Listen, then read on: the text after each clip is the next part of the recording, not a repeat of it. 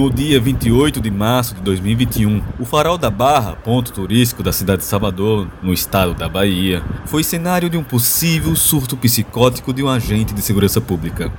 O soldado Wesley Soares, após gritar palavras de ordem enquanto empunhava um fuzil, parecia estar transtornado e fora de si. Comunidade! À noite, após horas de negociações com forças policiais, o soldado disparou contra uma guarnição do BOP, Batalhão de Operações Especiais da Polícia Militar, que fazia o isolamento da área. Consequentemente, os seus colegas de farda responderam, e Wesley acabou baleado e imobilizado. Peraí. Ai, ai, ele atirou pra frente. Meu Deus, ai, mataram ele. Mataram o cara, gente. Mataram ele, velho. Eu acho que 70% do efetivo policial hoje é um efetivo doente, seja por coação, constrangimentos. Existem diversos amigos com diversos tipos de problema em relação a isso. Com esse amigo até dependente de químico, em virtude dessa falta de saúde mental, de estar desprovido totalmente de qualquer tipo de apoio, de amparo. Francisco, aqui com nome fictício, é policial militar do estado de Pernambuco. O soldado relata que durante seus anos de serviço sofreu e presenciou abusos morais constantes contra ele próprio e os demais colegas de farda. Ele conta as eventuais represálias que recebia e poderia receber ao tentar relatar os problemas do trabalho policial que causavam transtornos à saúde mental. E uma mudança de escala no âmbito ali do batalhão até uma transferência, fora todos os tipos de retaliações que possam existir. De uma transferência a possível mudança de escala, se está de dia, vai para noite. O que me levou a procurar ajuda é a pessoa em casa. É, às vezes é a energia mesmo, do, o trabalho em si já é carregado de energias negativas. Um dos piores locais de trabalho, local esse que eu já passei, trabalhei, complexo prisional do Curado. Mas no ambiente daquele, totalmente insalubre, totalmente inconveniente. Eu falei uma vez, eu confidenciei com alguns amigos, Ei, irmão, não sei vocês. Sei vocês, na hora que de madrugada dá uma vontade de chorar, eu acho. Sabe o que eu escutei de outros amigos? Oxe, eu tinha vergonha de falar. Tinha uma vergonha do caramba, pensei que era só eu, mas isso é normal para uma atividade policial.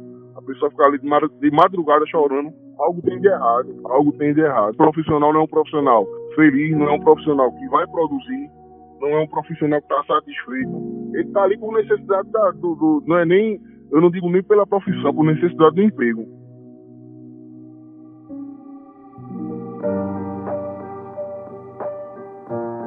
O soldado Francisco confirma o abuso moral e a repressão às necessidades do profissional de segurança pública por um ambiente de trabalho mais saudável. Relato esse que se repete por todas as polícias militares pelo país afora. A reação dos seus superiores na instituição policial, infelizmente, é bastante comum. O soldado Wesley, do episódio do Farol da Barra, morreu por decorrência dos tiros dos próprios colegas de trabalho. O seu suposto surto psicótico escancara um risco existente a todos os policiais e agentes de segurança pública do Brasil.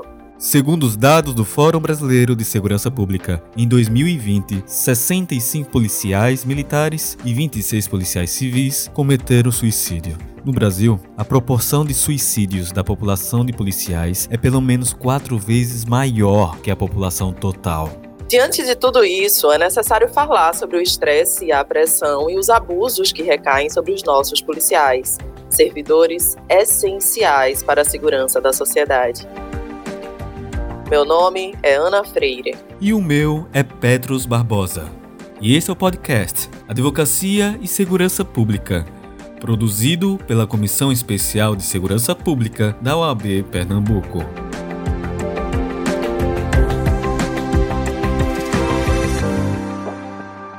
Então, para conversar sobre saúde mental dos nossos agentes de segurança pública, eu tenho aqui duas pessoas maravilhosas. A primeira é Deise Miranda, socióloga Deise Miranda, diretora do Instituto de Pesquisa, Prevenção e Estudos em Suicídio.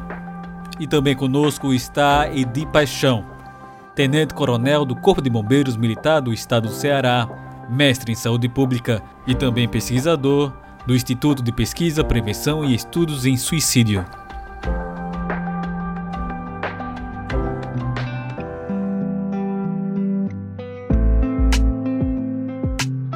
Daisy. Ter um número expressivo de suicídio entre os policiais já é algo bastante infeliz. Para colocarmos em perspectiva, a proporção de episódios de suicídio na população de policiais é muito maior do que a proporção da população brasileira no geral. Logo, o trabalho policial aparenta causar um grande transtorno psicológico. Segundo relatos de muitos agentes de segurança pública, parece haver uma falta de apreço com a saúde mental nos nossos policiais. Em suas pesquisas, você trabalhou com a Polícia Fluminense quanto à saúde mental. Logo, eu lhe pergunto o seguinte: no seu trabalho com a polícia, quais foram os principais sintomas e transtornos psicológicos que você percebeu entre os nossos policiais? Você trouxe é, uma questão que a gente costuma dizer que é um mito dentro das organizações de segurança pública como um todo, não só na polícia militar, de que o problema de saúde mental é um problema que se resolve com psicólogo e psiquiatra. Há uma carência realmente desses serviços em algumas instituições, mas por outro lado também há uma precariedade muito grande nesse serviço, uma falta de preparo desse profissional. Até que ponto as instituições de segurança pública elas de fato produzem esses sintomas de é, adoecimento psíquico, né? Eu quero dizer o seguinte: claro que eu encontrei vários policiais já adoecidos, como também já conversando com bombeiros, como conversando com guardas municipais, com os mesmos problemas. O problema mais citado é o estresse agudo, é o burnout, onde ele está com esgotamento mental, que ele que tem uma carga de, de hora trabalho exaustiva. Eles, além de tudo, lidam com situações de adversidades, de risco, mortes violentas, de sofrimento. Mas tudo isso, e como a gente chama, são, são fatores que são afins, são peculiaridades desse trabalho. O que não é peculiaridade desse trabalho é ter uma sobrecarga de, de horas trabalhadas, ter, não dormir. Não estou aqui discutindo se fazem bem, se fazem mal, não se trata disso. Trata-se de profissionais que arriscam sua própria vida, eles sabem que isso faz parte do pacote, mas o que não está dentro do pacote, trabalhar excessivamente uma escala abusiva em que o sono é comprometido. Esse é o principal adoecimento. O problema do sono, a instabilidade do sono, os pesadelos, as imagens que vão e voltam o tempo todo. E isso causa uma desorganização emocional no seu dia a dia e afeta diretamente a qualidade de vida. Então foi mais ou menos esses problemas. Então a gente fosse fazer um ranking, né, para organizar a minha resposta, a gente diria o estresse agudo, quando não o transtorno de estresse pós-traumático. Depois você tem aí ansiedade, crise de ansiedade. Então, assim, o que a gente pode ver sempre é o que, que essa organização pode proteger esse profissional. E foi isso que eu vi, infelizmente, vi muito mais que isso. Mas eu dei essa volta toda porque não dá, sabe, para responder. Foram esses sintomas. Mas esses sintomas em que contexto? Num contexto de instituições negligentes, com ausência do Estado e com total desconhecimento do que é saúde mental.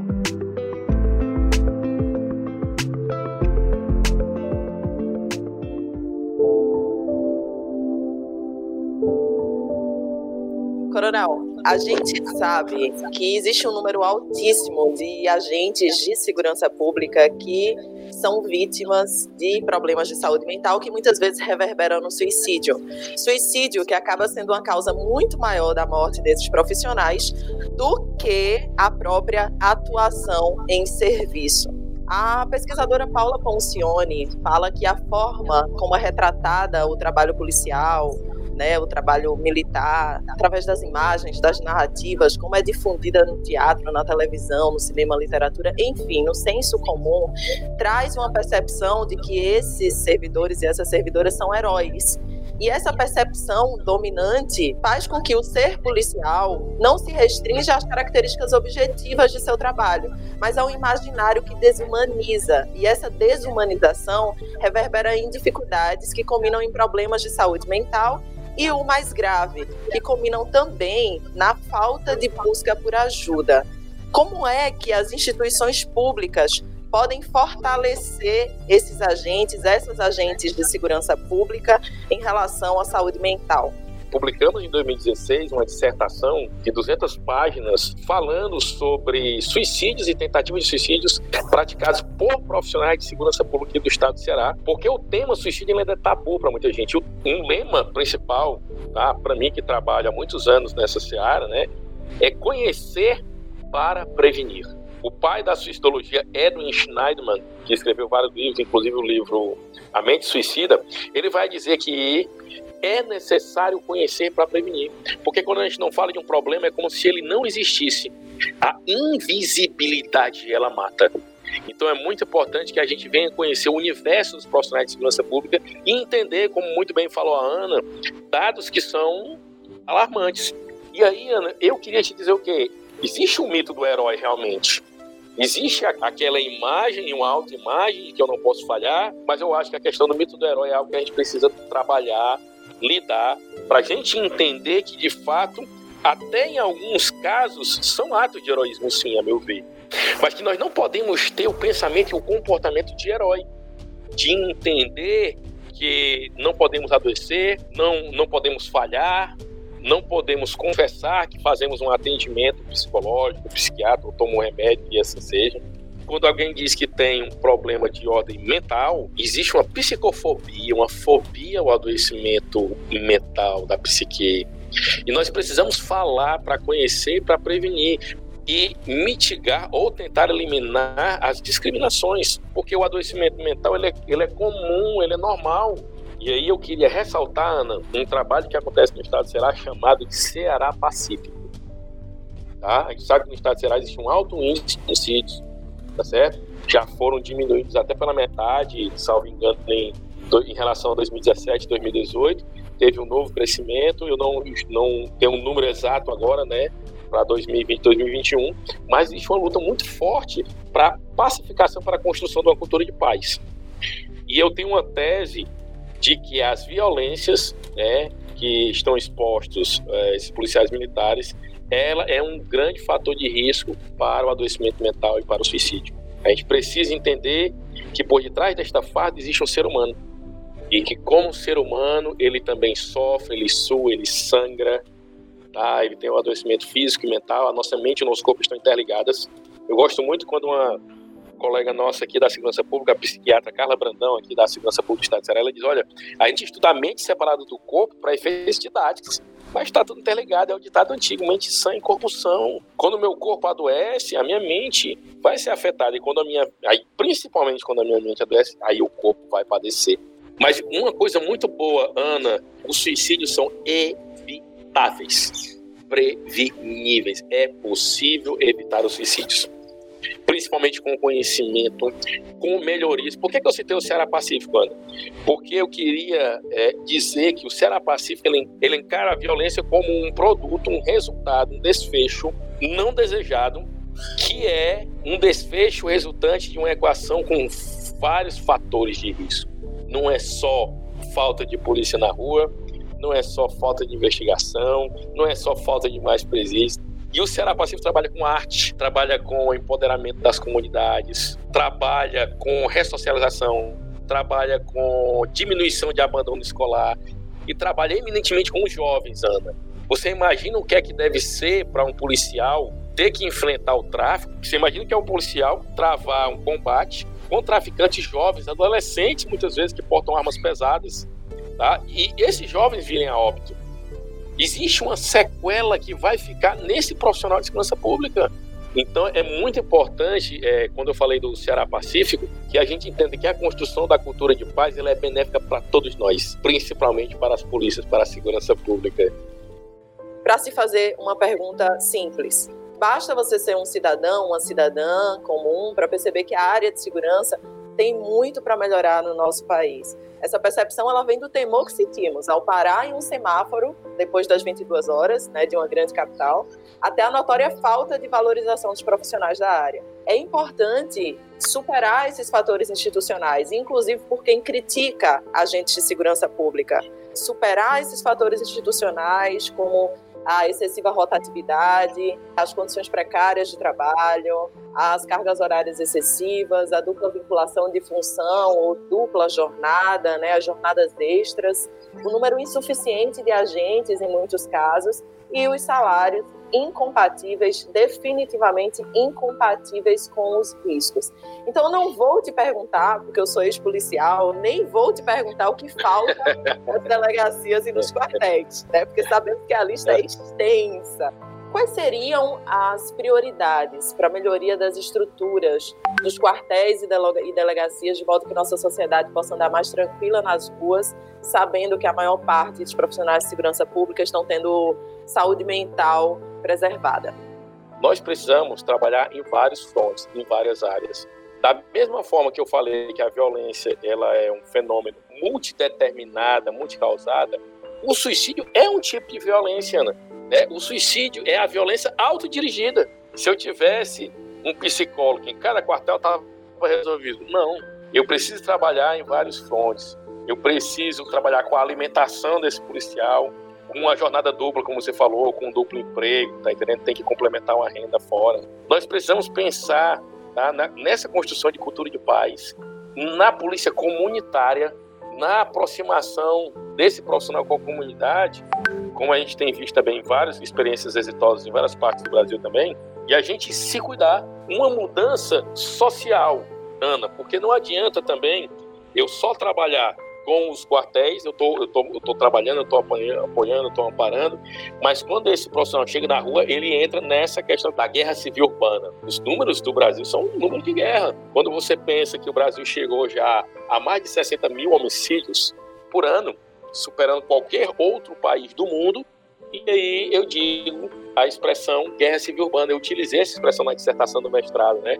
Eu disse, olha, precisamos trabalhar acolher, amparar, melhorar as condições, salários, é, questão da saúde mental, física, estrutural, viaturas, equipamentos, capacitações, ok, sim, cultura de paz, sim, mas para todos, Ana, para todos. E quando eu falo todos, Ana, é para todas as classes, sociais, econômicas, para todos os créditos, tá? Não é uma missão fácil.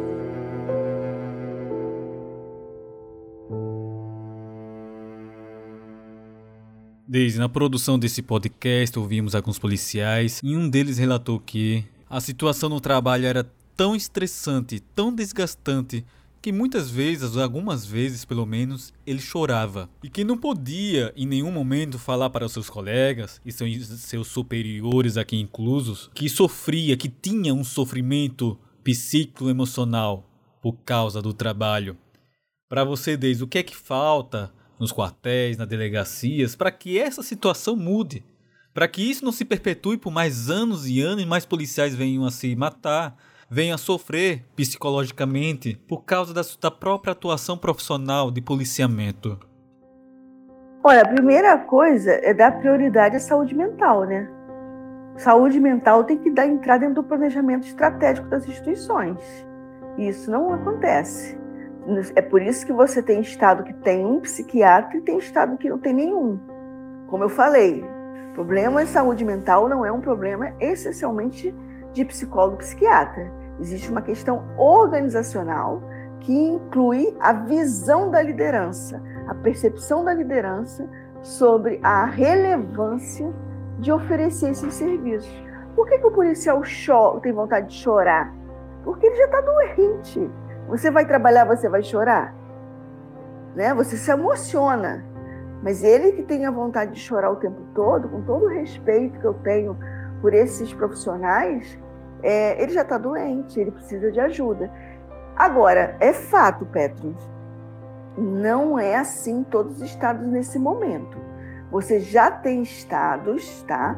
Como, por exemplo, na Polícia Militar de Rondônia, é, que é uma polícia pequena, e você já encontra um trabalho de psicólogas e assistentes sociais que já é, consegue faz, atender esse serviço e os policiais não têm medo dessas, dessas profissionais. Ah, mas por que, que lá é assim e aqui é diferente? É o trabalho que foi realizado, foi porque foi comprado pelo líder Mas, infelizmente, isso não é institucional. É o líder que tem um perfil mais sensível, mais humanizado e que investe nesse tipo de ação, apoia esse tipo de ação e não atrapalha o trabalho. Em Alagoas, por exemplo, também é uma outra organização pequena e você já tem um grupo de psicólogos e assistentes sociais fazendo um trabalho psicossocial. Mas isso é o suficiente? Não, isso é o começo, mas já é um começo. Essa, essa ideia de que os policiais têm medo de sofrer retaliação do seu chefe, isso existe, ainda infelizmente. Mas, como eu te falei no início da nossa conversa, está começando a ter uma onda de mudança. E uma delas, a percepção do policial em buscar o profissional de saúde. Ele quer esse serviço, porque ele já reconhece que ele não está bem. E quando ele fala para você que está chorando no trabalho, é porque ele está te pedindo ajuda. Isso já é muito bom, porque até então, eu estou dizendo uma coisa de 10 anos, tá? De 10 anos para cá, o policial teria horror de buscar o profissional ajuda psicológica com medo de perseguição. Mas, infelizmente, isso ainda acontece. Mas, por outro lado, tem uma boa notícia: os profissionais já estão buscando essa ajuda. Daisy, quando eu estava preparando junto com a Ana esse podcast, eu tive, nós tivemos algumas dificuldades em encontrar dados. Não dados da população em geral, mas dados especificamente da população policial. Alguns estados, eles dão os dados de, por exemplo, de quantos soldados, policiais civis, praticaram suicídio nas suas unidades federativas, enquanto outros não dão nada. Falta ainda, eu percebi, dados qualitativos, dados que dão a ideia da qualidade de vida dos policiais, não somente no seu trabalho, mas também no seu dia a dia social cotidiano. Logo diante de tudo isso, Daisy, para você que é uma pesquisadora, quais seriam os motivos que levam para essa dificuldade não somente de coleta desses dados, mas também a geração destes? A gente sofre muito com isso, mas assim, o principal problema é a falta da cultura do dado não existe nas organizações, não só de segurança, mas organizações é, públicas como um todo. Se você for na saúde, você também não encontra notificação de tentativa de suicídio nos hospitais, ainda que tenha uma lei que obrigue né, a notificação. Mas depende de quem está no, digamos, se for no hospital, quem está no plantão, quem está na chefia. Se for na polícia, depende quem está na liderança. Agora, é, não é da noite para o dia que isso também vai mudar, porque nesse momento eles nem sequer discutem isso. Por que, que não discutem? Porque eles acham que tem outras prioridades. Não tem servidor para trabalhar com a coleta de dados. Não, não é verdade. Não existe vontade política. Porque se você pede o dado da vou dar um exemplo de polícia militar, porque é o que eu mais tenho contato eu pedi, eu quero apenas os últimos 10 anos de números. Eu não estou pedindo taxa, estou pedindo efetivo, estou pedindo nada disso, estou pedindo número. Por favor, para poder. Por que, que eu, eu pedi? Eu estava falando em nome do Ministério da Justiça. Na Bahia, nem tive acesso, não existe isso. Isso eu estou falando em 2015, tá? Hoje não é diferente. Por que, que não é diferente? Porque na vontade política não mudou nada. Você pede o dado, não tem esse dado.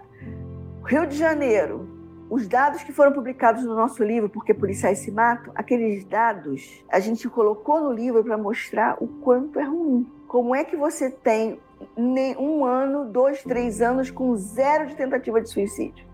Ninguém identifica tentativa de suicídio. Isso não é problema. Então vamos para a morte, também a mesma coisa. Aí você pergunta: o que aconteceu em 2004, em 2000 que teve zero quando dois anos, três anos antes você tinha aí oito casos, aí quando foi 95 foram 13 casos, 13 a 15 casos, eu não me lembro agora. Aí fui procurar saber como é que começa de 15 casos, 13 casos. Aí fui descobrir que naquela época, uma das possíveis hipóteses, porque a instituição não sabia explicar, havia uma política do faroeste caboclo. Quem mais matava o emiliante ganhava uma promoção. Só que eles, eles não conhecem a literatura e não sabem que à medida que o profissional, isso são estudos americanos, né? À medida que o profissional mata mais, ele adoece mais. E ele começa a desenvolver, ele pode desenvolver uma agressividade, uma alta agressividade, uma ansiedade, que ele pode querer se matar, ter vontade de se auto-agredir. E foi o que aconteceu. Do mesmo jeito que eles mataram muito, eles também se mataram. Isso é uma hipótese, tá, Petros? Eu não posso afirmar geral. E aí eu comecei a falar, cara, mas então como é que eu vou estudar? Se os dados oficiais. A Senasp não tinha esse dado, eu estava fazendo um trabalho para a Senasp, porque ela não tinha o dado. É, a polícia não tinha o dado. Eu ia para onde? Como é que eu ia estudar isso? Era, eu ia desistir? Não, é que eu tive uma ideia de fazer palestra. Eu fiz 58 palestras com a minha equipe para falar de é, situações violentas, perdas. Eles sofrem muito com perda de colegas e amigos em combate. E isso está muito associado ao transtorno de estresse pós-traumático. E na literatura americana consegue demonstrar que aumenta o risco de suicídio. Quando eles se identificaram com os sintomas muitos aceitaram participar da pesquisa. Era, era anonimamente, eles, eles declaravam interesse e eles nos procuravam, dando autorização para conversar. E foi aí que a gente descobriu, nós tivemos acesso a 409 voluntários, voluntários, que a gente não consegue fazer uma amostra representativa é, porque a polícia tinha que apoiar. Mas, como eu disse, não tinha vontade política, então logo eles não iam disponibilizar um efetivo para me ajudar a fazer uma pesquisa. A gente tinha dinheiro, mas não tinha possibilidade de fazer. Então, fechando essa, essa sua pergunta, o dado é muito ruim por subnotificação, falta de vontade política, falta de cultura organizacional que apoia esse tipo de, de trabalho, e mais do que isso, falta de um recurso humano preparado. Ah, a gente não pode preparar? Pode, mas tem que ter autorização da liderança. Então, como que você vai trabalhar é, dentro de uma invisibilidade dessa? A pergunta que a gente faz quando chega nas instituições, Petros, é se o suicídio é um problema. O suicídio é um problema? Não, aqui não tem isso não. Não tem não. Esse negócio aí é lá para o Rio de Janeiro. É mais ou menos assim que eles brincam. Então é, é mas isso é generalizado, tá na educação também é assim, que eu também também estudo educação. Mas a diferença é que na segurança pública a pessoa tem uma arma de fogo na mão. E aí faz toda a diferença, né? Você ter uma arma de fogo e não sabermos o quanto morre, o quanto, o quanto tentou suicídio, o quanto estão aí tendo crise de surtos, porque o caso do Wesley é o que a gente ficou sabendo, e os que a gente não sabe.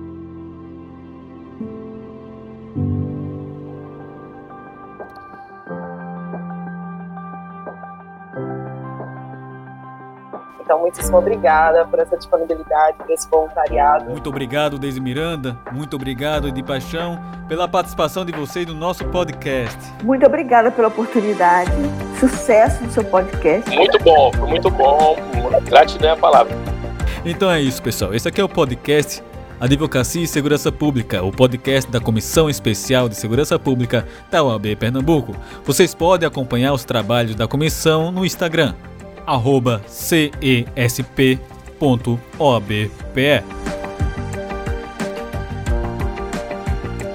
Reportagem Ana Freire e Petros Barbosa. Produção Comissão Especial de Segurança Pública da OAB Pernambuco.